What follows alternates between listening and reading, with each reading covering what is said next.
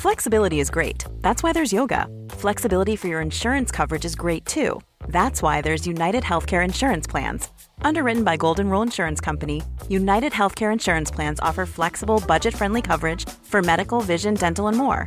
One of these plans may be right for you if you're, say, between jobs, coming off your parents' plan, turning a side hustle into a full hustle, or even missed open enrollment. Want more flexibility? Find out more about United Healthcare Insurance Plans at uh1.com. Botox Cosmetic, out of botulinum toxin A, FDA approved for over 20 years. So, talk to your specialist to see if Botox Cosmetic is right for you.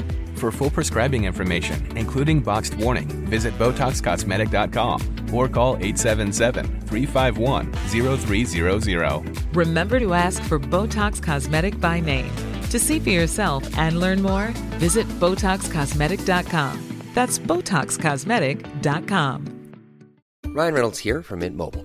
With the price of just about everything going up during inflation, we thought we'd bring our prices down. So to help us, we brought in a reverse auctioneer, which is apparently a thing. Mint Mobile unlimited premium wireless. Ready to get 30, 30, bit to get 30, bit to get 20, 20, 20, bit to get 20, 20, bit to get 15, 15, 15, 15 just 15 bucks a month. So, Give it a try at mintmobile.com/switch. slash $45 upfront for three months plus taxes and fees. Promo for new customers for limited time. Unlimited more than 40 gigabytes per month. Slows. Full terms at mintmobile.com. Spiritualista. Alors aujourd'hui, l'invité de ce 77e épisode de Spiritualista, c'est un invité que vous connaissez déjà, c'est Guilhem Kézak.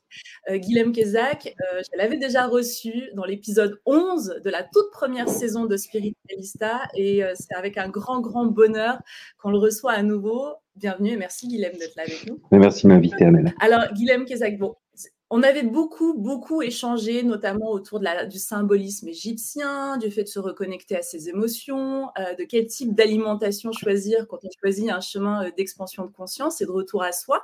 Donc, je vous invite à réécouter cet épisode. Guilhem, tu es thérapeute, tu es formateur essénien. Euh, moi, ce que j'apprécie dans la, dans la qualité de tes partages, c'est ta justesse, c'est ton intégrité, c'est tes valeurs morales, c'est la clarté avec laquelle tu partages en fait des concepts qui peuvent être un peu loin de nous, loin de ce mental euh, qui a besoin de, de, raison. En fait, tu apportes vraiment des choses très concrètes. Ça nous fait faire des pas de géant dans notre, dans notre avancée, dans notre émancipation aussi. Et, euh, et une énorme sagesse. Enfin, merci Guilhem d'être toi. Euh, J'avais suivi l'école des anges déjà il y a, il y a trois ans. Et là, Guilhem, aujourd'hui, j'ai envie qu'on parle euh, de spiritualité badass, entre autres. Cette saison 4, elle est sous ce signe-là, parce que j'ai un livre qui sort la semaine prochaine, qui est là, qui est incarné une spiritualité badass, tu vois. Et, euh, et donc, je, je, je, on va commencer par cette première question. Guilhem, est-ce que tu penses que la reconnexion à soi, à sa souveraineté, à sa puissance intérieure, à son divin personnel, est-ce que ça passe justement par un côté un petit peu badass? Écoute, c'est marrant que tu, prennes cette direction dans ton cheminement parce que moi, je pense que sous la pression actuelle de tout ce qui se passe dans le monde, si on, entend le bruit du monde, même si on est euh, euh, centré sur, euh, sur sa vie intérieure, sur la nature, sur les choses plus réelles et qu'on on n'est justement pas dans le, pressing permanent, le, le, lavomatique permanent de, de, de, des médias et du bruit, quand même, c'est difficile de ne pas voir euh, tout ce qui se passe, euh, avec bien sûr tous les confinements et puis tout ce qui est en train de d'être mis au grand jour maintenant par rapport à tout ça. C'est quand même difficile de ne pas entendre tout ça. Et moi aussi, je, si tu veux, j'en arrive un peu à ça, c'est que je me rends compte. c'est pour ça que j'ai fait une série de conférences récemment sur des, points de vue euh, essentiels pour ce que j'ai appelé sortir de la matrice. Mais si tu veux, c'est un peu la même idée qu'à un moment donné, euh, il faut pouvoir comme euh, se secouer pour muer et sortir de ce qui de ce qui nous emprisonne. Et oui, il faut forcément à un moment une, une, une dimension de force, de puissance, d'action, de, de résistance, de tu vois. Et donc, parce que tu vois, il y a tout un discours quand par rapport à l'état du monde qui est tellement dur, tellement violent, tellement indifférent, tellement déshumanisant, il y a tout un discours chez ceux qui aspirent à autre chose sur euh, la communication non violente, l'empathie, euh, tu vois, euh, voilà, de ressentir l'autre, euh, la bienveillance. Tu sais, c'est des mots forts qu'on nous a beaucoup, euh, qu'on a beaucoup entendu ces dernières années. Et je trouve que, on le sait, c'est une voie d'équilibre. Hein, le, le, le chemin spirituel, c'est qu'on a deux jambes. Et Moi, j'ai vu beaucoup de personnes qui, euh, qui, qui, qui, voulaient développer ces qualités en prenant le contre-pied de, de, ce qu'on voit dans le monde moderne, extérieur, euh, et puis les, politiques, les politiques gouvernementales, tout ça. Mais voilà, l'inconvénient, c'est qu'en voulant prendre le contre-pied de cette espèce de, de violence et d'indifférence euh, et de déshumanisation, eh ben, on finit par ressembler à des bisounours. Donc, et, je, et il faut avoir un bisounours intérieur, mais je pense qu'il faut savoir aussi à des moments dire non et, euh, et se moquer des conséquences. Voilà. À un moment, il faut se positionner, oui. je crois. Oui, complètement. Alors, déjà, moi, au départ, ce postulat-là, quand j'ai commencé à m'intéresser vraiment à l'éveil de conscience, à la spiritualité, euh, je savais qu'en moi, il y avait deux énergies. Il y avait cette énergie euh, apaisée d'amour, de partage, mais il y avait aussi un autre feu qui avait besoin de s'exprimer. Sinon, il allait être en résistance et il allait cramer l'autre partie, qui est euh, voilà ce, cet aspect un peu badass, cet aspect où oui, parfois, faut poser des limites saines, oui, parfois, faut désobéir et, euh, prendre sa place pour pouvoir rayonner euh, avec intégrité. Et Guilhem, est-ce que tu penses que justement une spiritualité incarnée, une spiritualité saine, passe par la désobéissance? Moi, je me méfie d'être en réaction je pense que la réaction, c'est un réflexe qui est euh, vital. Il faut absolument pouvoir être en réaction. Mais si tu veux, c'est une réaction, c'est un, processus de première ligne. C'est comme quand tu sais, es, tu es petit et que tu, tu vas toucher le feu, ton corps t'enseigne l'importance de la réaction vitale et, et y réfléchit. Et on a un cerveau qui est fait pour ça. Euh, et donc c'est sain et c'est normal et il faut l'intégrer, d'être en réaction contre. Simplement, tu ne pourras rien construire de fonctionnel ou approfondir une connaissance si tu es tout le temps dans une réaction à des stimuli. Parce qu'à ce moment-là, tu vas être soumis à un ensemble de stimulations permanentes. Il y a des gens d'ailleurs hein, qui jouent là-dessus, euh, consciemment ou inconsciemment, et qui sont manipulateurs parce qu'ils ont un peu identifié ce qui te fait réagir, et puis sans arrêt, sans arrêt, ils vont appuyer sur ces boutons pour avoir un, pouvoir, et c'est un faux pouvoir parce que c'est un pouvoir qui tient à ton hyper-réactivité permanente de, du refus, tu vois, de dire non, euh, non, non. Et finalement, après, c'est pas une relation fonctionnelle, et donc tu ne peux pas avoir une relation fonctionnelle avec la vie, avec le monde, si euh, si tu ne fais. Moi, j'en vois beaucoup sur les réseaux sociaux, euh, et je comprends. Je veux dire, il y a de quoi être en réaction maintenant, hein. mais euh, je veux dire, et tu, tu, tu, peux pas construire quelque chose si euh, si tu refuses et si tu passes ta, ta vie à dire non et à désobéir. Maintenant, c'est pour ça que j'aime bien euh, moi, j'aime bien le, euh, dans, l'approche essénienne, si tu veux, il y a une idée qui est très forte, c'est l'idée qu'il y a dans la vie des lois, en général, il y a dans la nature des lois, et que l'homme a tout intérêt à étudier les lois euh, normales, si tu veux. C'est un peu comme dans le, traité de médecine sacrée, je, l'explique, c'est que quand on entre dans les domaines de la thérapie, souvent, on se concentre sur les maladies, les problèmes, les souffrances, et parfois, j'ai vu des thérapeutes un peu englués dans cette, euh, ce focus, tu vois, sur la souffrance, la maladie, qui fait qu'on oublie qu'il faut aussi se concentrer sur la santé, sur ce qui est fonctionnel, sur ce qui est sain, sur ce qui est équilibré. À force de regarder les problèmes, tu oublies de regarder les solutions, tu vois. Et donc, euh, euh, de, de, de désobéir, c'est quand tu, oui, quand tu es dans un monde artificiel où il y a des choses anormales qui se passent, il y a des, des souffrances euh, inutiles qui sont provoquées. Euh, c'est la première. Mais cette, cette désobéissance, elle, c'est le problème que j'ai avec la désobéissance civile et toute cette théorie, si tu veux, de, de, de, de, de choses qui pourraient nous faire avancer, même de la révolution.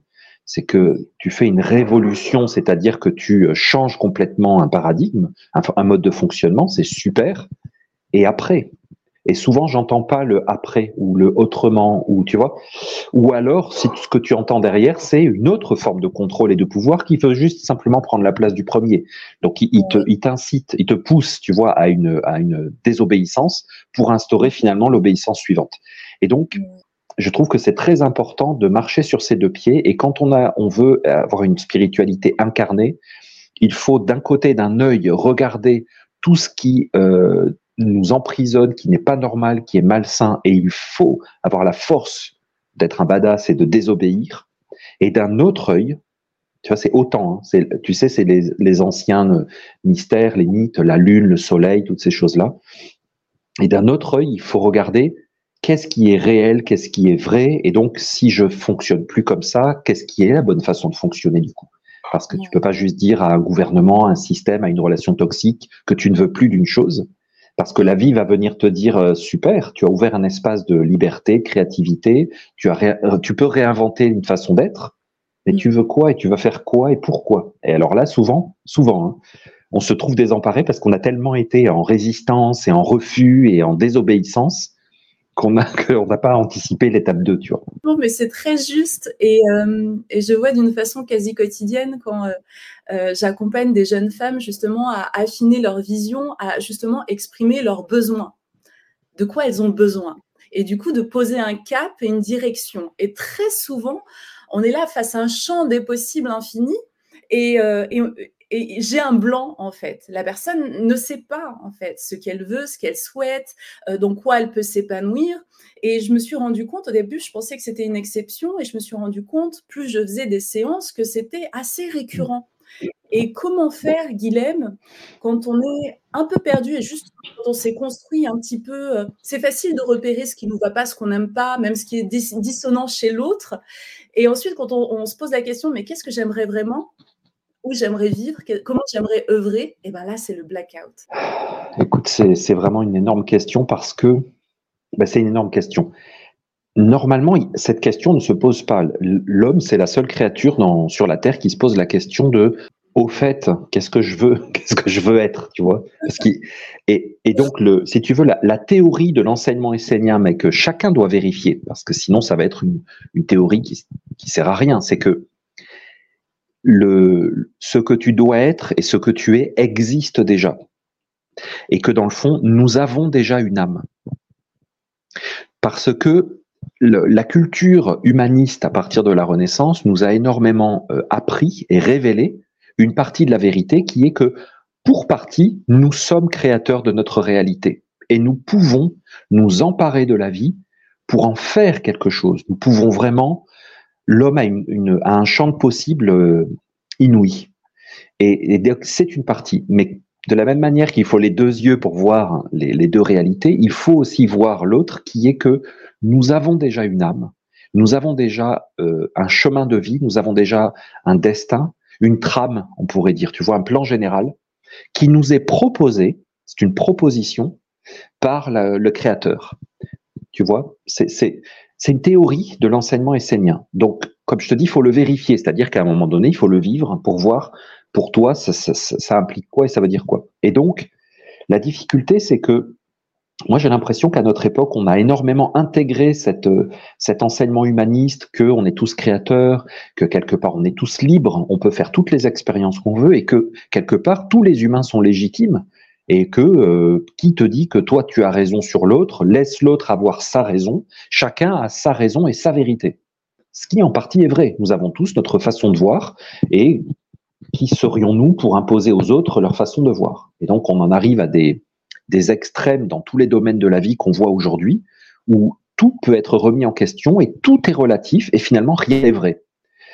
Euh, et ça, c'est un peu un problème parce que ça met l'homme dans un espèce de, de, de vide intersidéral. Euh, et alors, qu'est-ce qu'est-ce qu'on fait, je trouve, par réflexe, c'est qu'on a tendance à regarder, comme on dit en, en anglais, euh, look up, c'est qu'on on va comme admirer quelqu'un, on va prendre des espèces d'exemples comme ça de personnes qui nous semblent s'être emparés de leur créativité, de leur liberté, être un peu des modèles de, tu vois, de gens qui assument leur destin, qui sont euh, extraordinaires et du coup on projette nos fantasmes et nos vertus, euh, tu vois. Et, et, puis nous, on se sent souvent euh, pas grand-chose par rapport parce qu'ils ont l'air tellement extraordinaires, bien sûr. Et le problème de ça, c'est que par ailleurs, nous avons été éduqués pour ne pas savoir qui nous sommes. Donc tu vois, c'est que nous, nous, ne sommes pas quand tu parles à tes patientes, moi j'ai parlé des années à des patients en tête à tête et je l'ai souvent dit en conférence, c'est c'est une des choses qui m'a le plus marqué quand j'ai commencé à être thérapeute en duo, c'est que j'arrivais souvent à cette question parce que en discutant comme ça et en questionnant, je m'apercevais qu'il me manquait un élément central, il y avait une espèce de vide au milieu du problème et je finissais souvent par demander au bout d'une heure, mais finalement toi tu veux quoi? Parce que je l'entendais pas. Je n'entendais pas le désir profond de la personne. Et 90% des personnes me disaient, ben, Je sais pas. Il s'était jamais posé la question. Parce qu'on nous a appris à ne pas se poser cette question. On nous a appris à ingurgiter une série de désirs et de, de possibilités, de projections de vie qu'on appelle la consommation, qu'on appelle le, le progrès, qu'on appelle le conformisme social, tu vois. Et et à nous et à faire comme si c'était nous et comme si c'était notre vie et comme si euh, et à nous identifier à ça. Et donc euh, justement comment faire, tu vois, c'est une grande question. Donc c'est pour ça que je, je, je, prends, si tu veux, cette théorie de l'enseignement essénien qui te dit à ta création, il y a une intention. Alors tu sais, il y a le pouvoir de l'intention, de tu vois, de poser ses intentions dans un projet, tout ça. C'est des lois de la vie, ça. Il faut fixer un cap, il faut avoir une orientation de vie. Tu vois, l'autre fois, j'étais à ma séance d'entraînement et mon coach me dit, parce que lui, il étudie un peu des trucs de développement perso et tout, il est marrant. Et puis, euh, je sais pas, ça a dû lui revenir à ce moment-là. Il m'a dit, alors, qu'est-ce que tu veux aujourd'hui? Tu sais, c'est des techniques pour, pour essayer de te questionner, tu vois, de te dire, bon, aujourd'hui, je veux quoi? Moi, j'en sais rien. J'étais en train de transpirer comme un dingue, tu veux. Je, je, voulais rien du tout, juste que ça s'arrête. Donc, euh, je vais pas forcément de... C'était marrant. Euh, mais, euh, mais c'est ça, on, on se pose pas la question. Donc, de se dire que oui, moi aussi, je peux me dire tous les matins devant mon miroir, bon, qu'est-ce que je veux aujourd'hui, quelle est mon intention à travers cette rencontre, ce projet, tout ça? Ok. Mais j'aime bien cette dimension plus mystique euh, de la tradition essénienne qui est de se dire, qu'est-ce que Dieu a voulu pour moi? Euh, Pas pour moi à ma place, mais si tu veux, quelle était son intention euh, en tant qu'intelligence génératrice de la vie? Qu'est-ce que la terre-mère, quelle intention elle a eue en me créant un corps dans le ventre de ma maman? C'était quoi le projet? C'était quoi l'idée? Mais, tu vois encore une fois pas dans pas de se dire moi je ne veux rien, je ne suis rien, euh, je ne veux que ce que Dieu veut et tout ça parce que ça c'est très déresponsabilisant, c'est un peu abétifiant, tu vois. Surtout que souvent en général t'en, en as un qui va venir et qui va dire mais moi je suis un représentant de Dieu pour toi et moi je vais te dire qu'est-ce que qu'est-ce que tu dois être et qu'est-ce que tu dois vivre, tu vois. Donc pas dans cette attitude mais de se dire et c'est pour ça que j'aime bien le tu vois le l'image que prend Platon en disant euh, l'homme est une plante, non pas terrestre mais céleste. Mm. Sauf que à la naissance, quand nous sommes sortis du ventre de notre maman, nos racines qui sont dans le ciel se sont emmêlées. Et du coup, nous avons perdu la mémoire et nous sommes dans une confusion et nous ne savons plus vraiment. Alors, tu vois que c'est pas d'aujourd'hui. Hein. Nous ne savons plus vraiment euh, qu'est-ce que nous sommes, qu'est-ce que nous sommes venus faire. Et j'aime bien cette euh, cette idée. J'en parle aussi dans la, la médecine sacrée, c'est que chacun de nous est une plante médicinale parce que chacun de nous, chacun de nous a une euh, propriété curative spécifique. Et tu vois, euh, ce que moi je peux apporter comme euh, comme élément curatif, euh, mm. c'est ma nature. Et eh bien normalement, c'est c'est j'ai été fait pour ça et je suis fait pour ça. Est-ce que je vais réussir à le retrouver pour l'exprimer pleinement et déployer ma créativité à l'intérieur de cette vertu existante? Ou est-ce que je vais passer ma vie en recherche à admirer d'autres personnes ou à m'en vouloir parce que je sais pas qui je suis, tu vois? Et donc, euh, j'aime bien cette euh, association des deux, c'est-à-dire que d'un côté, comme on parlait, tu vois, de désobéissance, il faut qu'il y ait l'obéissance de l'autre côté. Donc, d'un côté, un déploiement de ta créativité, de ta liberté d'expérimentation, et de l'autre côté, pour équilibrer ça, de se dire, il y a un cadre général à mon expérience de vie, une trame, c'est sur cette trame que je peux exprimer ma créativité. Sinon, on, tombe dans un, je trouve, dans un déséquilibre. Soit je ne fais rien, je ne suis rien, parce que de toute façon, Dieu est tellement grand et moi je suis tellement rien, donc je, m'abandonne totalement. Et ou de l'autre côté, euh, c'est moi, je suis maître de mon destin et je fais ce que je veux dans la vie c'est un peu, si tu veux, euh, nos gouvernants dans le gouvernement actuel, enfin les gouvernements mondiaux, c'est un peu ça. Si tu veux, c'est que c'est eux les rois du pétrole et ils décident ce qu'ils veulent pour tout le monde. C'est comme deux extrêmes, quoi. Oui, c'est les deux extrêmes euh, du, du même prisme. C'est tellement beau cette image de, de, voilà, on est euh, on est des plantes médicinales les uns pour les autres et quelle est ma vertu, quelle est ma qualité, qui je vais pouvoir accompagner et guérir, de quelle façon. Euh, c'est vraiment sublime. C'est hyper poétique. J'aime beaucoup. Et tu vois, l'idée, c'est que par exemple, euh, eh bien, la menthe, elle a quelques propriétés médicinales. Elle a un parfum, elle a, et tu vois, qui est différent du thym et qui est différent de la valériane, qui est différent de. Et donc, j'aime beaucoup parce que ça veut dire que il faut être badass parce que il faut être soi. Et si la menthe commence à dire Oh, mais moi j'aimerais bien être comme la valériane et endormir les gens, et du coup, elle ne va plus être qui elle est. Donc il faut qu'elle résiste à la tentation d'être comme l'autre. Pour pouvoir être qui elle est, elle doit s'extraire en partie, et donc il faut qu'elle ait ses, Doc Martens au pied pour pouvoir euh, écraser les, les concurrentes aux alentours pas pour prendre une place qui n'est pas la sienne, mais simplement pour occuper son espace, pour, euh, si tu veux, pour réclamer ce qui lui appartient de droit, c'est-à-dire sa nature à elle. Et donc, c'est à personne de dire à la menthe, mais tu devrais pas être comme ça, mais pourquoi tu fais ça?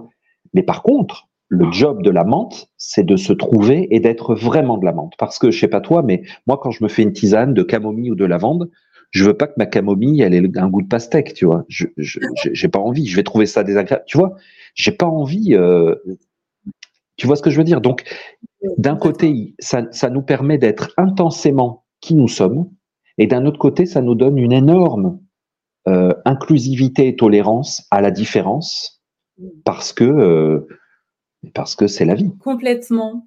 Il y, avait, euh, il y avait quelque chose que j'avais envie de partager avec toi et j'aimerais avoir ton avis. C'est un peu un fait euh, sociétal, euh, sociologique.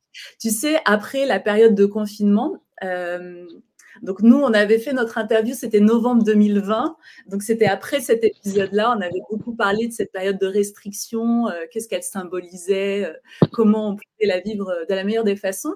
Et moi, après cet épisode-là, donc je travaillais à Radio France et, quand j'ai vu comment les choses ont switché en termes d'intégrité dans ce milieu-là, j'ai un peu changé de vie. J'ai déménagé, j'ai beaucoup voyagé et j'ai développé donc cette qui me permet d'être digital nomade. Et, et donc là, ça fait trois ans que je voyage et que je rencontre des gens qui sont ici digital nomades. J'ai vécu cette expérience. Donc la liberté, c'est extraordinaire. Mais là, on est, tous arrivés à peu près au même postulat. Ça, ça va beaucoup t'intéresser. Du, la liberté, c'est génial, mais quand on est solo, c'est un peu chiant. Donc, on a envie de trouver une certaine forme de trouver une communauté, trouver un endroit où on peut œuvrer, où on peut s'installer, où on peut développer nos capacités et grandir ensemble on a envie d'être ensemble et plus tout seul et libre. Qu'est-ce que ça t'inspire, Guylaine? Écoute, j'en ai parlé un petit peu avec euh, Sophie Rabi euh, et, son mari Laurent euh, dans une vidéo sur ma chaîne parce que eux vivent en communauté depuis très longtemps. Ils ont été mis face à des défis de la vie en communauté. donc c'est différent. Eux, ils sont mis face aux défis de gens qui dès le départ rêvent d'une communauté et, et vivent l'expérience communautaire. Tu vois. Mm. Euh, mais en fait avec beaucoup beaucoup de défis en cours de route. Euh, donc là, euh, si tu veux, tu es en réaction face à un système complètement liberticide, dictatorial, qui veut t'imposer des modes de vie qui ne te correspondent plus, tout ça. Bon, donc par euh, première réaction, tu t'en extrais. Tu vois, tu as ta main qui touche le feu, tu la, tu la retires tout de suite du feu parce que ça te brûle. Donc tu ne veux plus vivre ce genre de vie, tu n'y crois plus. Et, et, là, tu es posé, tu es après maintenant voilà, tu approfondis ta réflexion, tu es plus en réaction, et tu te rends compte qu'en fait, euh, l'être humain, je pense qu'il est fait pour vivre en communauté en réalité, et que sinon on, on, veut le beurre et l'argent du beurre parce qu'on veut que tout un système existe pour remplir les supermarchés et nous fournir de l'internet et des billets d'avion. Euh, et en même temps, euh, tu vois, on veut, on veut pas euh, vivre les contraintes et, euh, et, et, être soumis au gouvernement qui, qui organise tout ça et tout ce que implique. Écoute, euh, qu'est-ce que ça m'inspire? C'est que je pense que c'est bien, c'est une maturation. Et euh, alors, tu vois, ça m'inspire tout de suite, moi, ce que j'ai vécu quand j'étais enfant.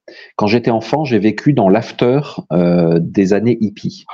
C'est-à-dire que j'étais entouré de personnes qui avaient vécu mai 68, 69, le Summer of Love et euh, euh, qui, les communautés hippies sur le Larzac, les communautés alternatives partout. Il y en avait en Crète, il y en avait en Espagne, euh, bien sûr Katmandou, l'Inde. J'avais des profs qui nous racontaient leurs aventures de, de, de, de marijuana en Afghanistan. Tu sais, c'était c'était dingue. Moi, j'ai connu tous ces gens-là à poil sur les plages et tout ça. C'était encore énormément présent dans l'air, mais c'était en after, tu vois. C'était comme une espèce de descente. Il y avait un, désenchantement tu vois, progressif.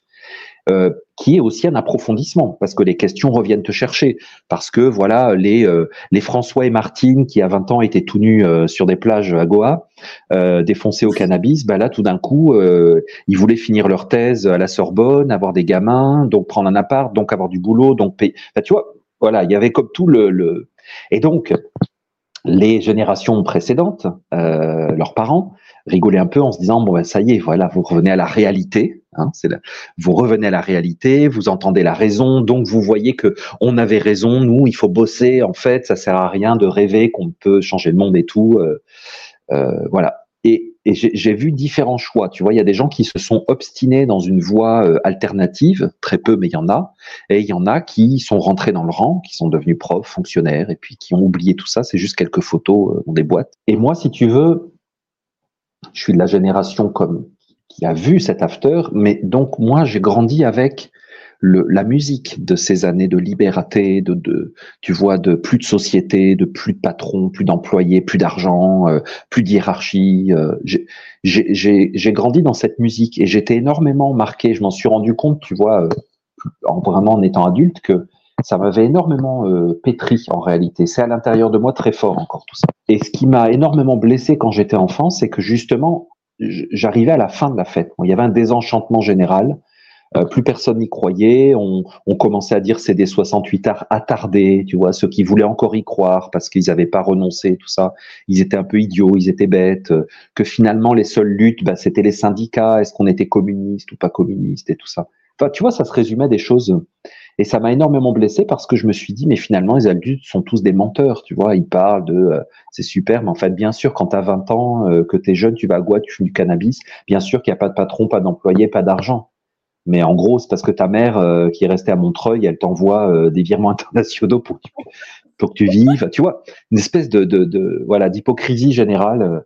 et ça, j'ai trouvé ça très dur. Et moi, j'ai refusé, j'ai refusé ça et je me suis dit que ça existait quand même. Et je me suis dit que j'ai refusé de croire que la fraternité, que la paix, que l'harmonie, l'amour euh, n'existaient pas. Et, c'est ce qui fait que, adolescent, j'ai intégré une communauté essénienne, que j'ai vécu dedans et que je me suis construit en tant qu'adulte. Si tu veux, ma vie, quelque part, ça a été un combat pour dire que c'était possible.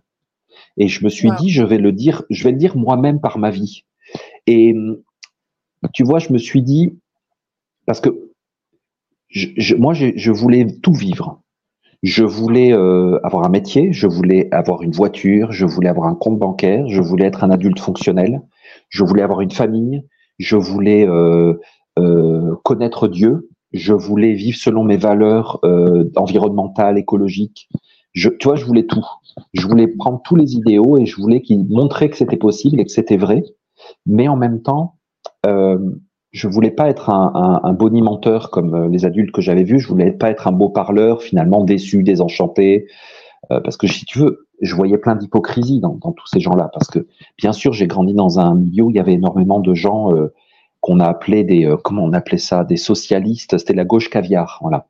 Mmh. Parce que je suis j'ai grandi dans un milieu plutôt aisé et plutôt riche euh, intellectuels, donc de gens qui avaient énormément de valeurs et d'affirmations, de valeurs sociales et tout ça, mais qui en fait euh, vivaient très bien. Et puis voilà. Bon, donc j'ai vu tout ça. Et donc je me suis dit, moi je vais pas faire ça, je, je vais, je vais pas forcément en parler, mais je vais le faire. Et si c'est vrai, eh ben à la fin de ma vie, ça sera vrai et on pourra pas dire que c'est pas vrai parce que j'aurais fait exister le monde idéal dans lequel je c'est pas que j'y croyais parce que j'ai pas du tout été élevé comme ça. C'est vraiment en moi. Tu vois, la chose que je porte en moi, une espèce d'image qui me hante.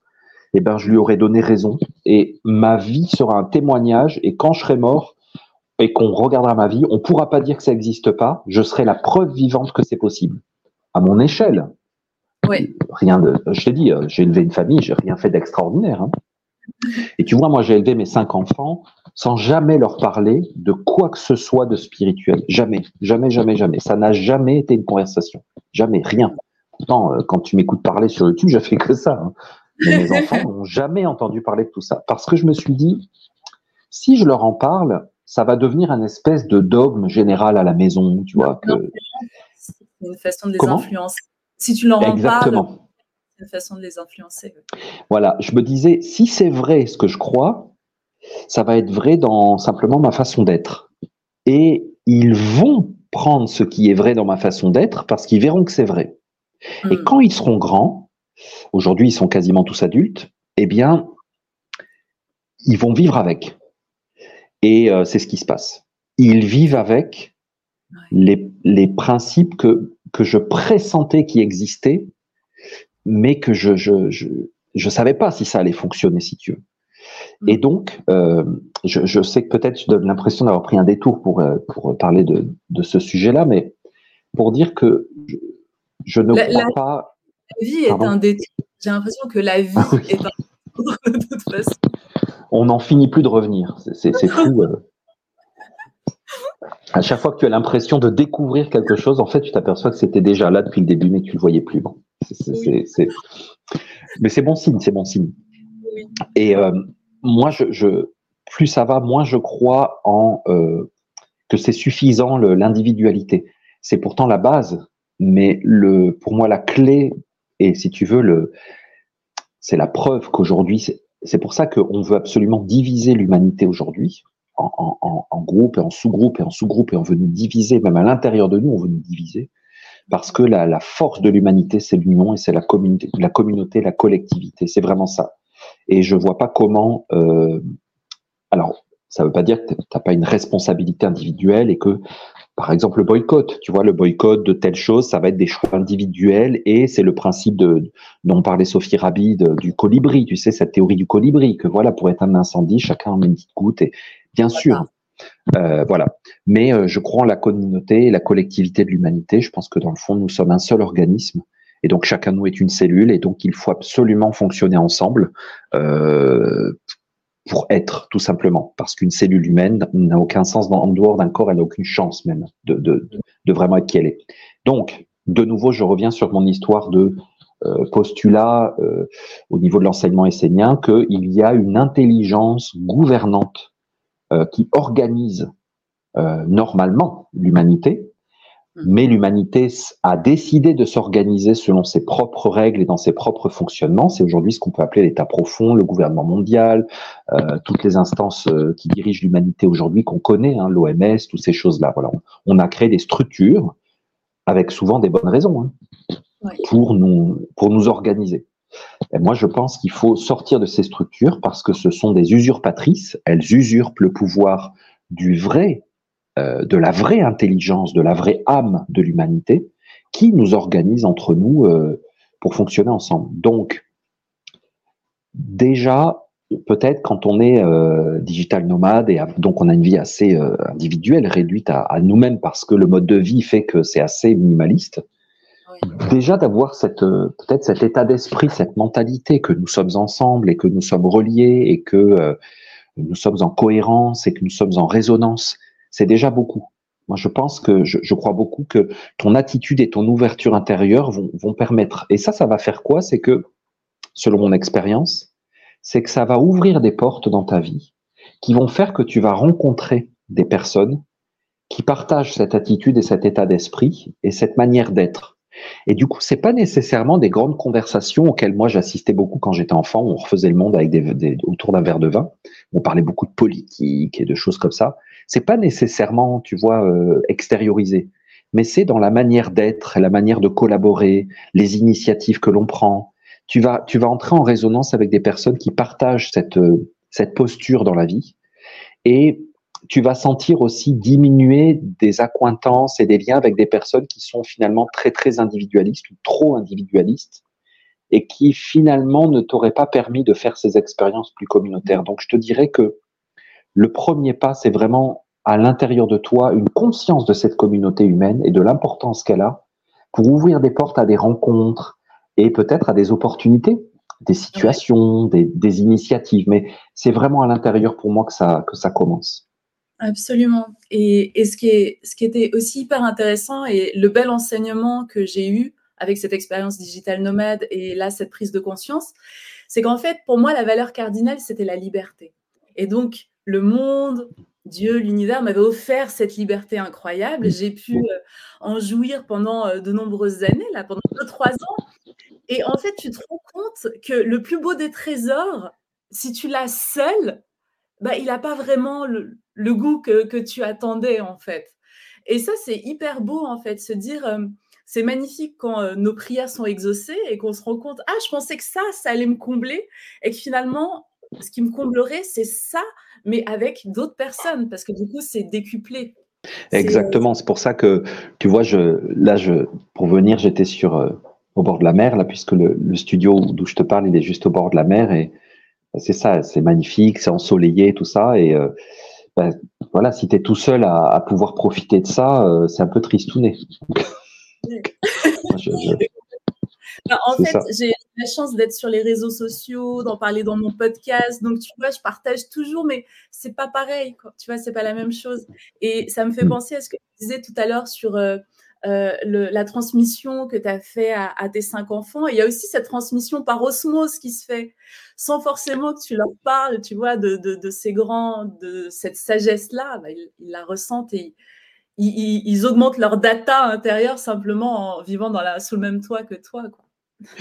Voilà, justement, si c'est vrai, si tu l'incarnes, si tu le vis, t'as pas besoin d'en parler. Moi, c'était ça, je me suis dit, ça sera un bon critère, tu vois. Génial. D'avoir pu le vérifier cinq fois, c'est magnifique. c'est validé du coup. Ah oui, il y avait, euh, y avait euh, une des choses qui m'avait motivée à écrire mon livre Incarner une spiritualité badass, c'était le fait que je ressentais euh, j'utilise l'échelle des émotions du, du, docteur David Hawkins pendant mes, mes séances d'accompagnement. Et du coup, je pendule et je prends un petit peu la température de la personne que j'ai, voir où elle en est, quelles sont les, les émotions initiatrices, maîtresses qui l'enseignent en ce moment. Et euh, il y avait quelque chose qui revenait d'une façon euh, assez récurrente euh, l'année dernière, c'était la colère. La colère était présente chez de nombreuses personnes. En majorité des, femmes à 90%, mais même chez les hommes. Et je me suis dit, il y a quelque chose à reconnaître en soi qu'on va aussi certainement ressentir à l'extérieur de nous, si c'est présent à l'intérieur de, plusieurs personnes en même temps. Et pour transcender la colère, tu sais, l'émotion de la colère sur l'échelle des émotions du docteur David Hawkins, c'est, elle représente le chakra du cœur. C'est ce passage entre les trois chakras de la survie, les trois du bas et les trois du haut, qui nous connectent du coup à nos antennes euh, spirituelles. Et on doit vivre et exprimer cette colère. Parce qu'il y a des colères qui sont saines et celle-ci, pour le coup, elle est même vitale parce qu'elle nous fait passer d'un paradigme à l'autre. Est-ce que l'émotion de la, de, de la colère, je pense aussi à la tristesse, de la colère, c'est un sujet euh, qui t'interpelle, toi, euh, dans le monde dans lequel on est, est-ce que tu penses qu'on va devoir euh, vivre une espèce d'explosion, une déflagration de colère dans le monde, mais aussi en nous? Et si les deux se passent en même temps, est-ce qu'on doit devancer la colère du monde à titre individuel pour pouvoir mieux la gérer? C'est un gros sujet en réalité, tu vois, parce que si tu, restes au niveau personnel, individuel, pour parler de la colère, alors, on, ça peut être intense, puisqu'une colère peut te, créer une maladie mortelle. C'est des émotions qui sont vraiment destructrices et extrêmement toxiques et qui peuvent vraiment te, tuer. Hein, on le sait. Quand tu es en colère, on a calculé que tu as 900% de plus de risque de faire un infarctus, par exemple. C'est quand même, c'est beaucoup. Euh, mais si tu veux, euh, cette colère est, est un, un, un, une micro-particule de euh, la colère qui est accumulée, un petit peu comme une poche de, magma, tu vois, qui s'augmente avec le, temps et les expériences et les souffrances humaines. Parce que la colère, si tu veux, c'est quand quelque chose n'est pas à la bonne place. Et donc, si tu le prends au niveau physique, tu as, euh, tu vois, tu as les mouvements des plaques de la Terre, par exemple. Tu sais, la tectonique des plaques, elle bouge. Et donc, de temps en temps, bah, il y a un petit rattrapage, il y a un recalage, parce qu'il y avait une tension, parce qu'il y a un mouvement. Donc, il y a un mouvement qui crée une tension. À un moment donné, il faut que ça fasse un peu comme un petit claque de, recalage, sauf que ce claque de recalage, bah, il tue 10 000 personnes euh, parce que ça, crée un mouvement de, tremblement de terre, par exemple, tu vois. Maintenant, si tu regardes ça à l'extérieur, tu peux le voir à l'intérieur de toi. Des fois, tu es en décalage entre ce que tu sais, ce que tu penses, ce que tu espères, ce que tu crois, ce que tu imagines, et puis ce que tu vis, ce que tu ressens, ce que tu désires, tu vois, qui est comme euh, il y a un décalage. Et donc c'est pareil, il y a une espèce de tension qui se met en place, et ton cœur, qui est l'endroit où normalement la communication et l'échange et donc l'harmonisation a lieu en permanence, eh bien tout d'un coup il y a un blocage, il y a un retard, il y a une accumulation de tension. Et donc on peut dire que de ce point de vue-là, la colère on pourrait la traduire, si tu veux, comme en connaissance euh, physique, tu vois, un peu euh, mécanique. C'est, entre guillemets, simplement une accumulation de tension, d'un décalage, d'une incohérence. Voilà. Mm. Consciente, inconsciente, euh, subie ou, de notre propre fait. Bon, ok. Une, accumulation d'incohérence. Et ça, ça va être la colère à, l'échelle personnelle, tu vois. Et, du coup, il faut absolument vivre les processus pour, pour laisser se faire ce réajustement et voir justement que ce soit une opportunité de voir où est-ce que je suis incohérent. Est-ce que, par exemple, j'ai trop nourri une aspiration, un rêve, des fantasmes que je suis pas capable d'incarner. Est-ce que je, est-ce que j'ai trop imaginé des choses sans les vivre? Est-ce que euh, j'ai trop souhaité des choses sans les, tu vois Est-ce que où sont mes incohérences intérieures Intérieures? D'où viennent ces injonctions? Est-ce que c'est vraiment moi qui voulais? Est-ce que je me suis fait embarquer dans le désir d'un autre? Est-ce que voilà Ça, ça va être à notre échelle personnelle. Simplement, dans le regard essénien, on ne peut pas séparer réellement euh, l'homme de la création. Ou du moins, régulièrement, il faut se replacer dans un contexte global, parce que oui, nous avons une vie individuelle, et elle est extrêmement, elle a, un point de départ, elle est essentielle, mais nous sommes aussi euh, en, interaction avec euh, toutes les créatures, et avec tous les éléments, et avec l'univers finalement. Nous sommes un microcosme dans un macrocosme.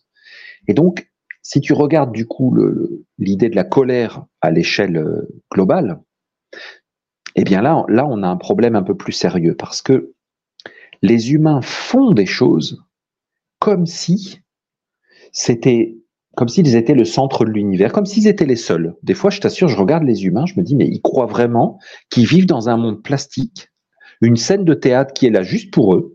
Ils peuvent faire ce qu'ils veulent avec l'autre, avec l'animal, avec la plante, euh, avec les sociétés humaines, avec euh, l'histoire. Ils font ce qu'ils veulent, ils manipulent parce que tu vois, ils sont juste là pour, euh, faire leur expérience et pour en jouir le plus possible ou prendre le pouvoir. Ou, euh, et du coup, il y a une accumulation de colère, si tu veux, qui est collective et qui dépasse les hommes.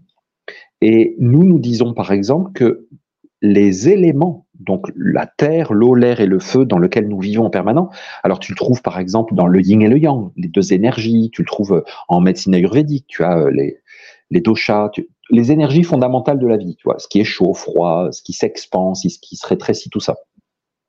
Ce sont les énergies qui nous animent en permanence. Et ces énergies-là, nous les utilisons d'une manière incohérente. Et cette incohérence va produire des décalages, des accumulations de force, comme la tectonique des plaques qui, sont en train de bouger. Et là, Amel, quand tu as, des, rattrapages qui ont lieu, des remises à niveau, Mm. C'est ce que dans les anciens textes on appelle la colère de Dieu. C'est-à-dire, c'est une, on sent qu'à un moment il y a un espèce de souffle dans la société, un vent de folie euh, qui, euh, sur lequel on perd le pouvoir parce que c'est tellement gros, c'est tellement collectif, c'est tellement euh, énorme par rapport à un individu. Ça dépasse largement le cadre individuel. Et ça, du coup, ici, ce problème. Parce que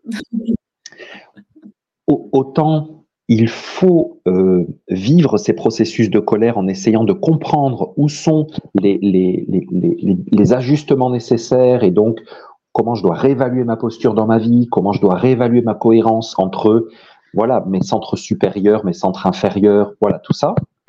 Ça c'est un travail sur lequel j'ai énormément de pouvoir, j'ai beaucoup d'accès, j'ai beaucoup de possibilités, tu vois. Autant la dimension collective, euh, elle va être plus délicate à gérer. Et, aujourd'hui, je trouve qu'on vit de plus en plus de phénomènes mondiaux.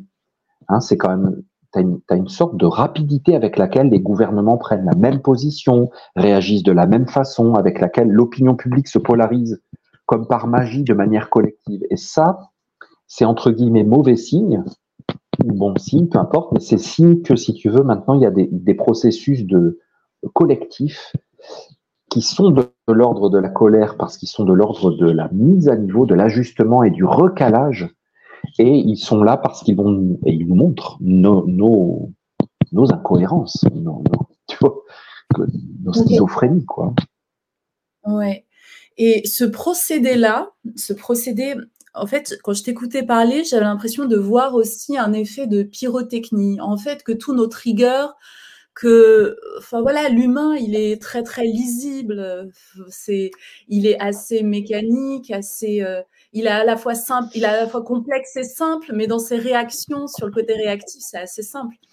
Euh, et donc, je me disais, c'est fou parce que cette orchestration, elle peut vraiment partir comme de la pyrotechnie. Et ça m'a fait penser à une expérience chamanique que j'ai vécue au, Pérou avec la plante médicinale, avec l'ayahuasca où en fait, il y a eu un moment où j'ai dû, euh, la, mort de l'ego, en fait, j'ai dû me plier et m'abandonner totalement, me laisser mourir. Et juste avant ce moment, enfin, ça a duré des heures, c'était incroyable. J'étais plongée dans mon enfer intérieur où j'ai pu voir, en fait, la plante a enclenché toutes mes peurs en même temps. Et ce côté pyrotechnie du papa, papa, papa, papa, papa, où finalement ça devient tellement euh, euh, ben, tu ne peux plus gérer en fait. C'est beaucoup trop de charge énergétique pour toi que du coup, ben, tu te laisses, tu t'abandonnes et tu te laisses mourir. Et j'ai vraiment cette, cette, impression que ce, on va orchestrer la colère collective un peu avec le même, le même fonctionnement. Est-ce que c'est des choses euh, que, que tu comprends aussi et que tu ressens ou peut-être auxquelles tu as déjà pensé? Oui, bien sûr. Et si tu veux le le drame un petit peu de ça quand même. Tu parlais de la tristesse tout à l'heure comme émotion, mais tu vois, ce qui, ce qui me, me rend triste parfois, c'est que quelque part, cette colère, si tu veux, elle est enclenchée. Parce qu'il y a, nous avons trop d'incohérences, nous jouons trop avec la vie et avec le, les vies humaines.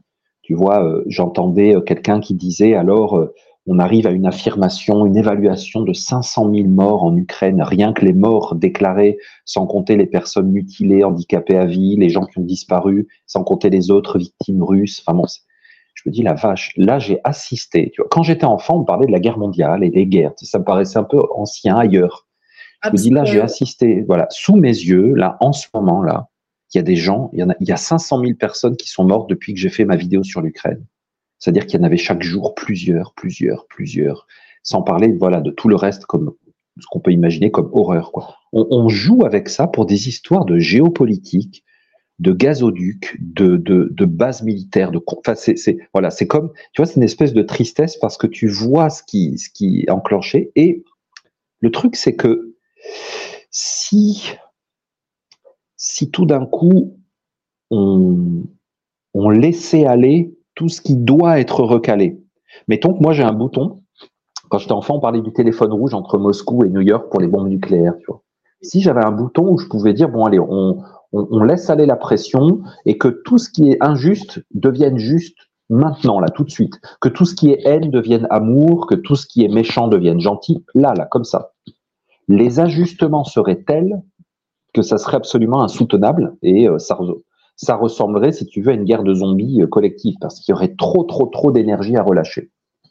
Et donc, ce qui se passe, c'est qu'inconsciemment, les hommes, ils savent, je pense que les humains savent qu'il y a plein de choses qui vont pas, mais on a tendance à s'enfouir la tête sous le sable, on est un peu dans le déni parce que, euh, tu sais, c'est ces fameuses étapes du deuil, par exemple, hein, et le déni, c'est très puissant parce que ça, c'est un antalgique, ça te permet de retarder la souffrance et le moment où il va falloir que vraiment tu prennes à bras le corps ton problème. Donc tu retardes, tu retardes, tu retardes.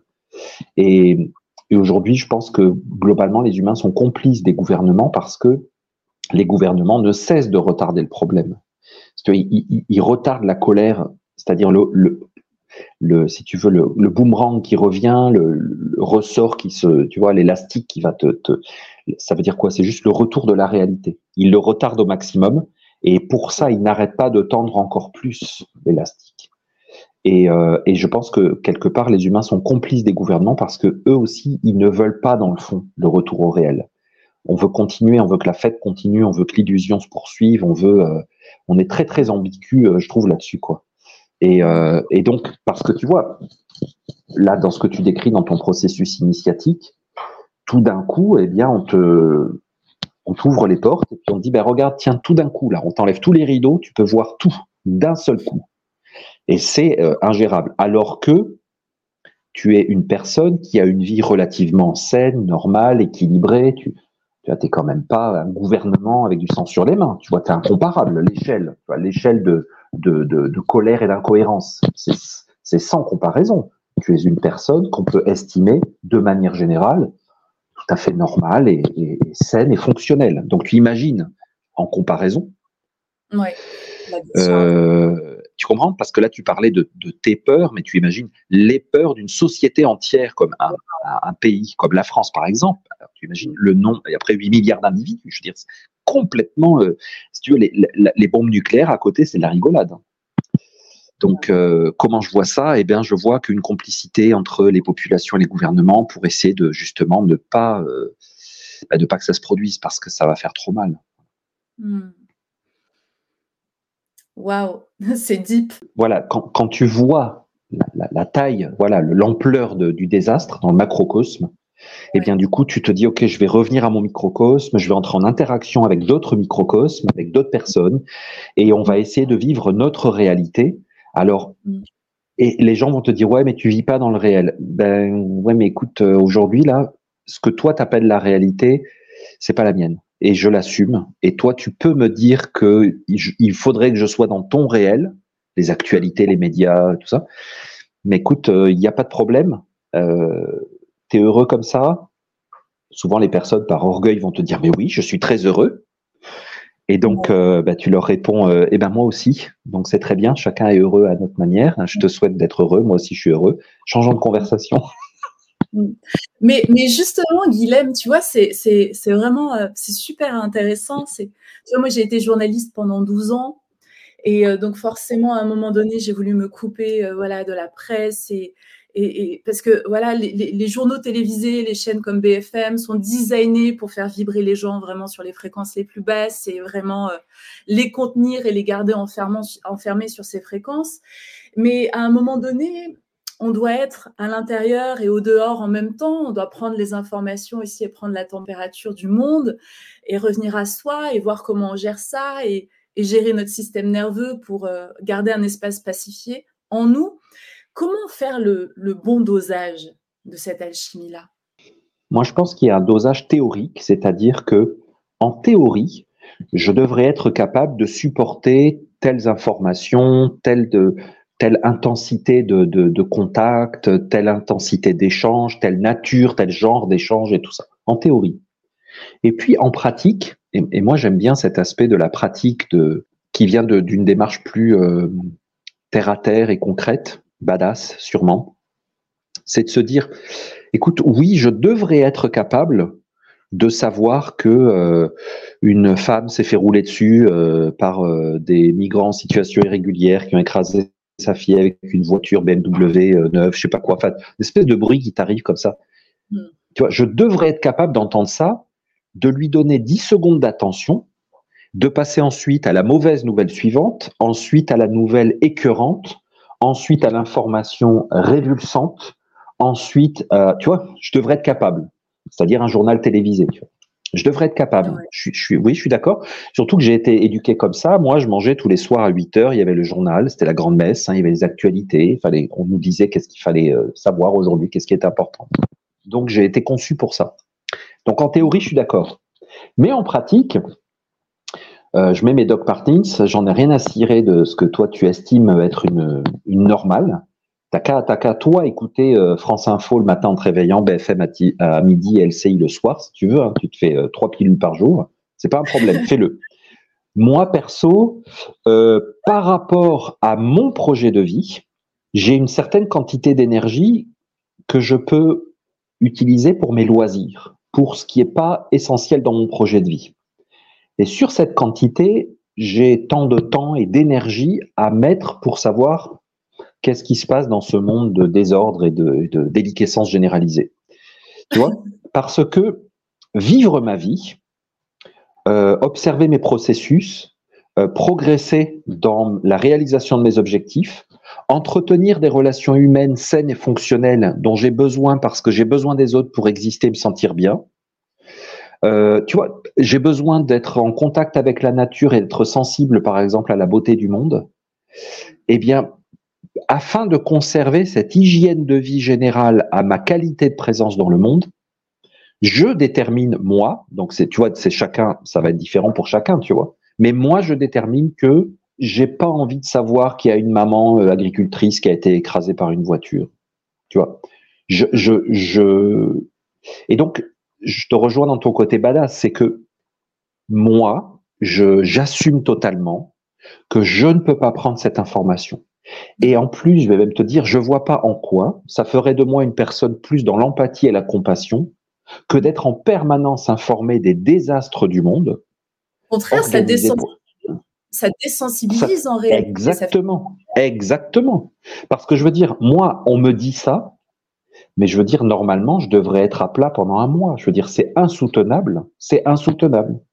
Donc, je ne peux pas, si tu veux, le lundi, euh, écouter ça, le mardi, euh, voir euh, le président de la République française en, reçu par le roi de Suède en tenue de gala, et la veille, tu comprends c'est comme, c'est complètement télescopé.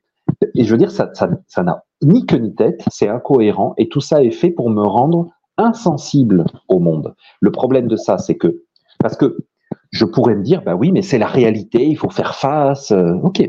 Là encore, je vais, je vais, je vais répondre, bah écoute, toi, t'es heureux comme ça, bah vis comme ça. Mais moi, tu moi, mon problème, c'est que je veux, euh, je veux être sensible à la beauté du monde, à la sagesse du monde, à l'harmonie du monde.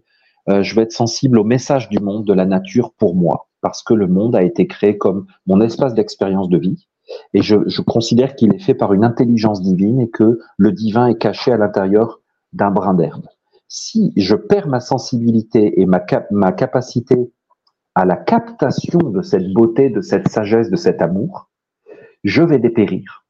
Donc, je dois euh, être capable de repousser et d'écarter ce qui m'empêche d'être en communication et d'être sensible à la présence du divin dans la nature. Donc, chacun de nous va avoir son baromètre. Tu vois, par exemple, moi, je suis sur X, le réseau social qui était Twitter, et c'est devenu maintenant euh, mon lieu d'information. C'est-à-dire que euh, les quelques minutes où je veux savoir euh, ce qui se passe, eh bien, euh, ça me suffit, hein, je veux dire. Sur X, tu vois trois, quatre postes passer, tu dis bon, il n'y a rien de nouveau sous le soleil. voilà, c'est suffisant. et c'est tout. Mais chacun va avoir son curseur. D'autres personnes beaucoup plus bah, d'une sensibilité différente de moi ne vont surtout pas aller sur euh, ce réseau social parce que euh, ça va les mettre à terre. Et euh, voilà. Et d'autres, ils peuvent aller sur des sites de réinformation, assister à des lives pour savoir quel est vraiment le complot, le tenant et les aboutissants de tel truc, comment ça s'est vraiment passé. Voilà. Moi, ça m'intéresse pas. J'ai pas d'énergie à mettre là-dedans, mais ça va être à chacun de gérer. Je pense. Il va intéressant que tu reparles de cette fameuse messe du JT à 13h et à 20h à l'heure des repas en ce moment, je lis le yoga de la nutrition euh, d'Omran Mikhail Ivanov. Et là, quand tu l'as dit, je me suis dit, mais mon Dieu, les gens mangent des mauvaises nouvelles à l'appel, comme ça, pendant des eh années. Mais tu sais, euh, Amel, j'ai commencé euh, mon chemin conscient avec l'enseignement de Omran Mikhail Ivanov et, et donc j'ai lu ce livre quand j'avais 16 ans et donc j'habitais chez mes parents. J'allais au lycée et donc, euh, si tu veux, j'ai vécu euh, beaucoup de tensions à ce niveau-là parce que, euh, bah, parce que si tu veux, je, je, ne contrôlais pas ma vie, je n'avais pas encore construit ma vie, et donc j'ai dû énormément. Tu vois, des fois, il y a des commentaires sur Internet qui me disent ouais, vous c'est facile, vous vivez en Grèce dans un petit paradis, tout ça. Oui, non, mais je me le suis fait à bout de bras. Hein. C'est que moi, j'ai, j'ai, vécu très jeune cette espèce d'enfermement et de, de subir un cadre de vie qui ne me correspondait pas. Sauf que voilà, euh, j'étais pas salarié avec des obligations familiales, mais euh, j'étais ado euh, au lycée et tout, et donc ben oui, tous les matins on mangeait devant le tous les tous les le soir on mangeait devant le journal et j'avais lu le livre le yoga de la nutrition. Et donc j'étais en train de dire oh mon dieu je vais mourir je vais être condamné à l'enfer parce qu'il y a plein de mauvaises énergies vibrations qui rentrent en moi et je ne savais pas comment faire tu vois c'était compliqué en plus j'étais devenu végétarien donc je te dis pas, c'était l'angoisse totale. J'allais pas finir ma croissance et j'allais sûrement euh, finir par ressembler à. Voilà. À l'époque, tu sais, être végétarien, c'était euh, ultra euh, minoritaire et avant-gardiste. Hein. Oui, oui, complètement. Et je pensais aussi à autre chose.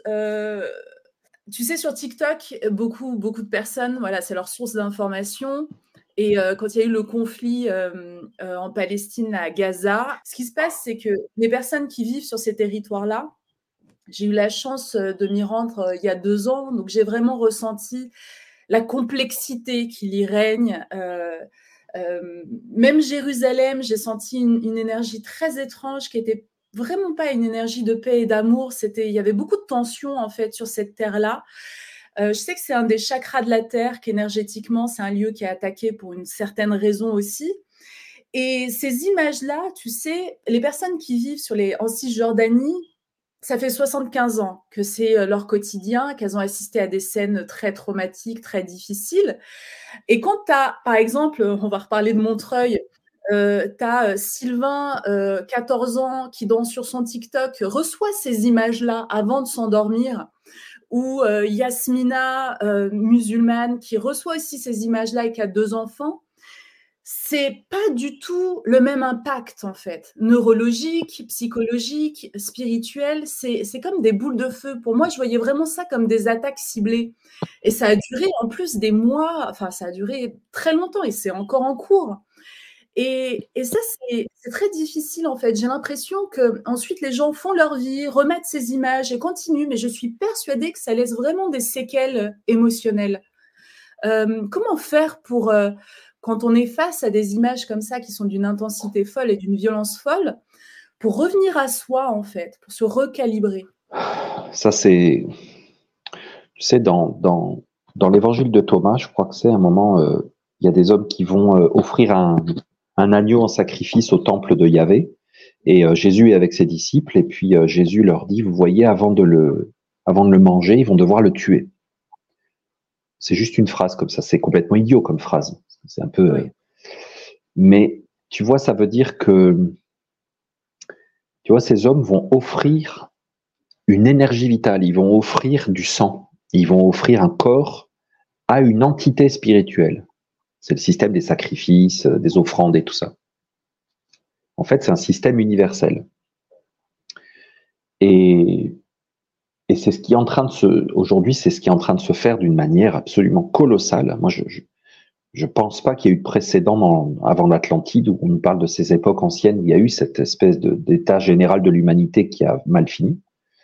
Je pense pas qu'il y ait eu de précédent, en tout cas dans les de mémoire humaine, où euh, si tu veux en fait ce qui se passe, c'est que tous les égrégores euh, viennent chercher des euh, des fidèles, des gens qui vont leur faire des offrandes.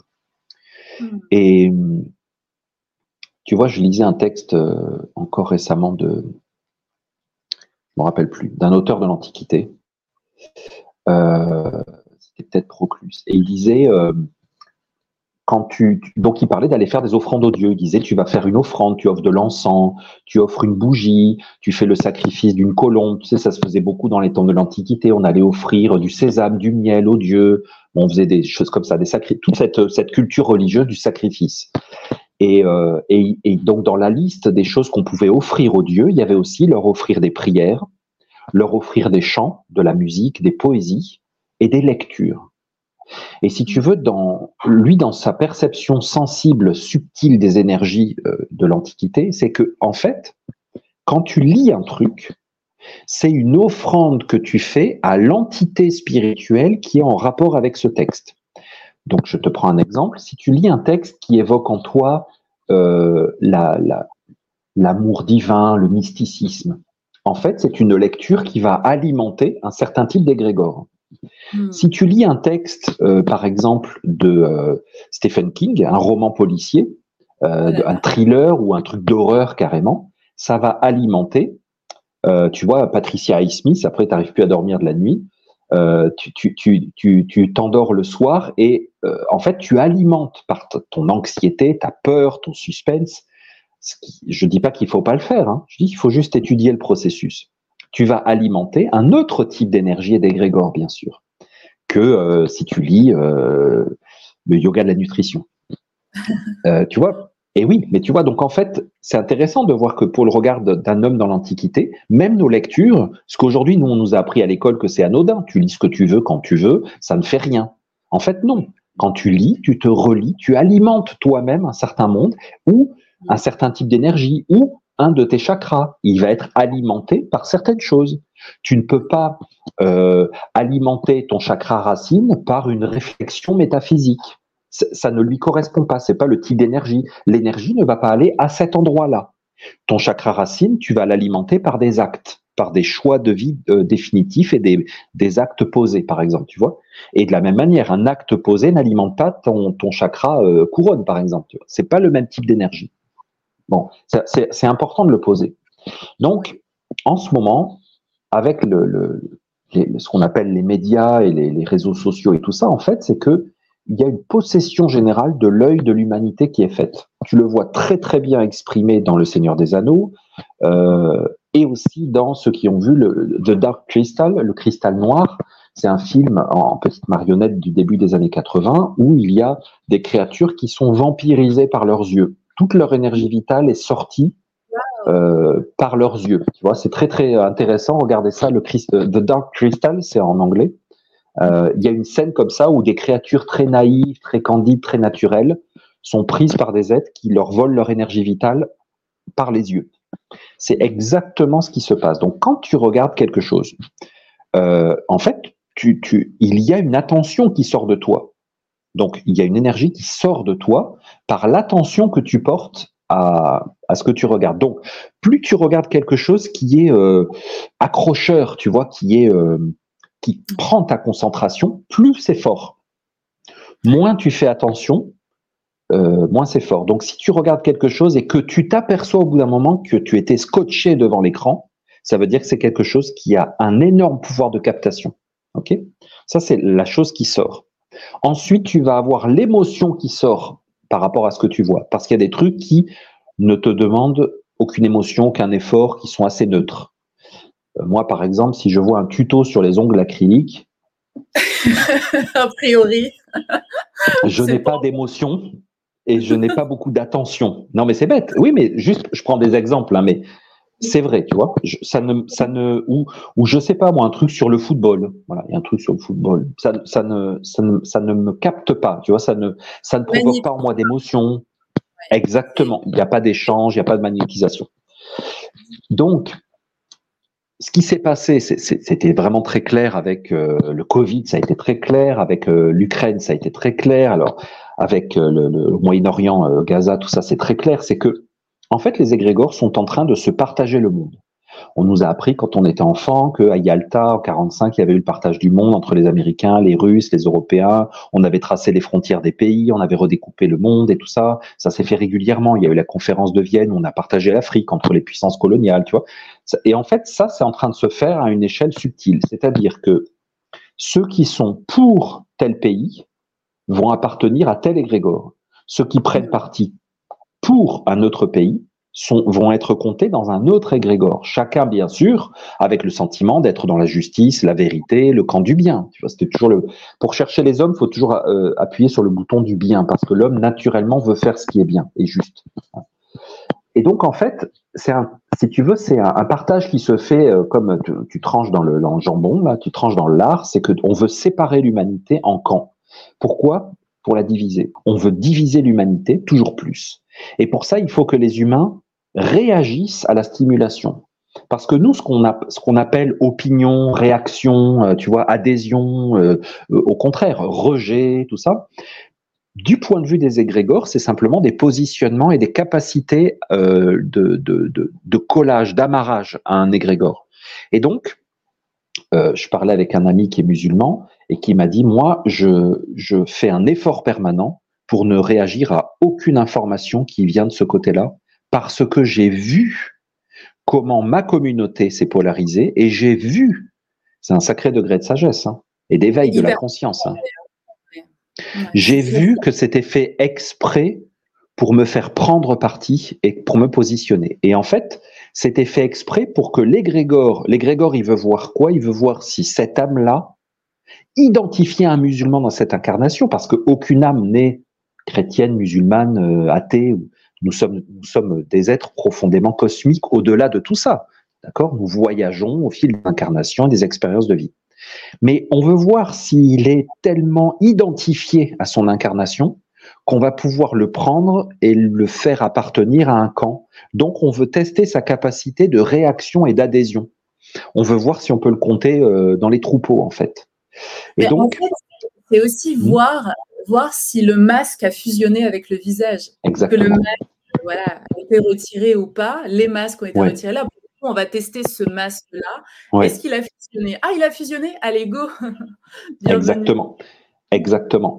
Et donc, euh, pour, euh, revenir plus précisément à ta question, tu vois, euh, voilà, euh, le soir, tu as un ado qui a 14 ans qui scrolle sur TikTok et puis qui voit des trucs absolument insoutenables et incompréhensibles. C'est incompréhensible ce qui se passe, tu vois, c'est comme... Ça. Alors oui, après on fait de la géopolitique, on explique les tenants et les aboutissements, mais si tu veux, au niveau réel humain, je veux dire, il n'y a pas de géopolitique. Euh, tu, as un enfant éclaté, il n'a pas de géopolitique. Des femmes violées n'ont pas de géopolitique. Enfin, tu vois, c'est pas vrai. Euh, je sais qu'après, il faut mentaliser euh, dans le monde de l'homme, il y a des trucs politiques, d'accord. Mais enfin, concrètement, le gamin de 14 ans, il est plus dans le réel. Il est, il a un corps physique incarné. Il ne peut, il peut rien faire de ces images-là. Et donc, je reviens à mon argument premier, qui est que avant de le bouffer, il faut le tuer avant qu'il soit absorbé dans un égrégore d'inconscience et qu'il soit, euh, parce qu'il sera fusionné avec son masque et qu'il sera compté euh, dans une espèce de masse inconsciente, il faut d'abord tuer sa capacité de réaction à, euh, à ce qu'il voit. Et donc, il faut le bombarder tellement et tellement et tellement qu'il va baisser les bras. Il va être dans une sorte de, de désespoir passif en se disant, de toute façon, il n'y a rien à faire. Donc moi, je vais juste vivre ma vie, puis je vais, je vais jouer au paris euh, sportif sur mon téléphone, et puis euh, je vais regarder des vidéos sur TikTok, et puis euh, tu vois, il faut qu'il abandonne. Et c'est ça mourir aujourd'hui pour les humains. C'est pas forcément physique, c'est comme intérieurement. Ouais. on, on, se laisse. Et donc, comment faire? Écoute, aujourd'hui, si on veut vivre en contact avec ce monde extrêmement toxique, euh, eh bien, il faut, euh, faut limiter, je veux dire, faut gérer, hein, faut gérer vachement parce que vraiment ce monde est, ce monde est empoisonné, ce monde est, vraiment méchant, ce monde est vraiment toxique et euh, il faut pas se croire au-dessus. Voilà. Et donc, euh, je pense qu'il faut une grande hygiène de vie, il faut une et il faut essayer d'influencer les algorithmes, comme tu dis. Donc, il faut s'abonner à tous les comptes de tuto beauté et donc l'acrylique pour non, euh, défavoriser. Kezak sur TikTok, sur Instagram, liker, commenter pour que l'algorithme se nourrisse. Voilà, de belles non, énergies. C'est exactement ça. Moi, je filtre énormément tout ce que je vois sur les réseaux sociaux. Je, je justement, je, je dislike, je like parce que je veux vraiment euh, dresser l'algorithme et euh, systématiquement, si je vois une publication qui, qui que je ne veux pas voir, je dis je ne veux pas voir ça, ça me met mal à l'aise. Je, tu vois, systématiquement pour essayer au maximum. Et franchement, j'y arrive vraiment bien de ne voir que des choses de compte que je veux suivre et je veux suivre moi-même euh, librement, comme ça, quand je vais dessus, je sais le genre de choses que, de contenu que je vais trouver. Et, euh, et du coup, euh, c'est appréciable comme outil. Alors, je connais pas TikTok, j'y suis jamais allé, mais voilà, ce genre de, de, de, réseau. Je sais que moi, j'y suis, j'ai un compte, je crois, mais. Mais je pensais okay. à quelque chose, Guilhem, j'aimerais bien avoir ton avis sur ça. Je vois les, les, les, réseaux sociaux. Bon, déjà sur l'iPhone, tout à l'heure, tu parlais de Dark Crystal avec le fait que voilà, les énergies partent des yeux. Et iPhone, on voit que le i, il est au singulier, donc c'est peut-être lié directement à la glande pinéale. Du coup, le magnétisme fonctionne, c'est un minéral pur.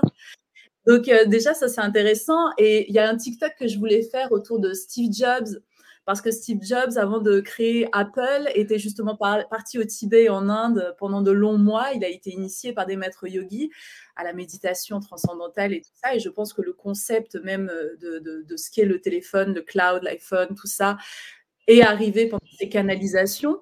Bon, après, voilà, voir, euh, il a créé le produit et toute l'ergonomie autour, voir quel usage aujourd'hui euh, on en a, ça c'est autre chose. Et euh, est-ce que tu vois aussi, par exemple, les réseaux sociaux, j'ai eu cette pensée la semaine dernière, je voyais vraiment ça comme des portails énergétiques qu'on ouvre sur le monde. Je me disais ça parce que j'étais en live sur TikTok et voilà, il y a des haters voilà, qui arrivent, mais t'es perché, mais machin. En plus, moi, je m'appelle Amel, euh, voilà, Amel, euh, on se dit, elle est brune, elle est musulmane, elle est arabe, de quoi elle parle en fait. Donc, du coup, j'ai des attaques ciblées comme ça. Non, mais écoute, tu vas rigoler, Guilhem. Je parlais de se sentir béni, de recevoir les miracles de Dieu. Et il y, a un gars, il se connecte et il me dit Mais qu'est-ce que tu parles de bénédiction? T'es même pas voilé. et je lui ai dit Mais la seule chose qui est voilée chez moi, c'est la roue de mon vélo. Je suis vraiment désolée. Et donc, euh, donc voilà, mais je me disais c'est vraiment un portail énergétique parce que quand on a fait le tri dans son entourage et qu'on n'a plus voilà, des personnes malveillantes, on se rend compte que boum, t'ouvres une porte là et là, pour le coup, ça se faufile et, ça vient insulter ou critiquer. Est-ce que pour toi, c'est des portails? Oui. C'est-à-dire que là, tu vois, on est en train de parler, ça va être sur euh, ton, tes plateformes. Euh, bien sûr que tous les gens qui vont nous regarder, nous entendre, ça crée un lien subtil. De la même manière que si on s'était rencontré, eh ben, pas de la même manière, mais un peu comme si on s'était rencontré. Absolument. C'est ben, à double tranchant. C'est euh, l'ère du verso, c'est si tu veux l'ouverture et la multiplication et l'augmentation de la puissance et du, nombre et des, des possibles. Est-ce que tu es prêt pour augmenter les possibles? Euh, Voilà, c'est la question. Bah ouais, mais c'est ça. C'est un portail qu'on ouvre et du coup, pour euh, libérer un petit peu, c'est travailler l'algorithme pour qu'il nous propose une essence la plus pure possible, en fait. Oui, et puis euh, surtout équilibré par des vraies rencontres, des vrais contacts, des vrais projets, et la nature, le réel. Il n'y a pas que les humains sur Terre, il n'y a pas que les hommes qui sont en train de vivre des choses. Tu vois, de toujours, toujours replacer dans le contexte, équilibré. C'est, euh, tu sais, la, dose qui fait le poison, c'est le, le, proverbe d'Hippocrate, c'est la, dose qui fait le poison. Donc euh, voilà, c'est pour ça qu'on dit des fois à dose homéopathique. Voilà toujours pareil. Donc euh, voilà, c'est dramatique aujourd'hui les jeunes qui vont passer, euh, je sais pas combien d'heures. L'autre fois, j'ai vu une statistique, hein, c'était absolument effrayant. C'est trop, c'est vraiment trop d'heures par rapport aux, échanges réels. Et puis bien sûr, tu vois des fois des groupes de jeunes en ville, ils sont ensemble, mais ils sont pas ensemble. Quoi. Donc euh, le problème va être quand même beaucoup là. Est-ce qu'il y a une dernière chose que tu aimerais partager avec, avec nous dans, cette, dans cet épisode?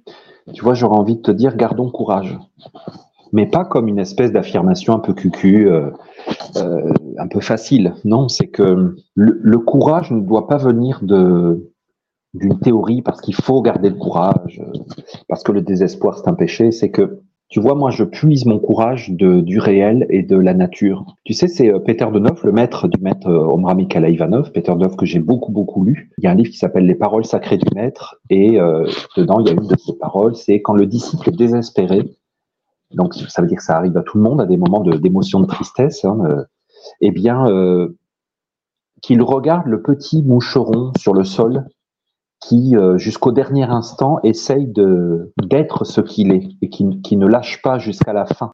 Et, je me dis, faut, faut pas oublier de regarder la nature et de se dire, écoute, si aujourd'hui le petit scarabée, le petit moucheron, le moustique, la tortue, le petit lapin, le souriceau, l'arbre, tu vois, il, euh, il, réclame et, il, euh, il veut être ce qu'il est et il a le courage de l'être envers et contre tout, parce que c'est pas tous les jours facile. Mm. Eh bien, nous aussi, nous aussi, on, on doit surtout pas euh, baisser les bras.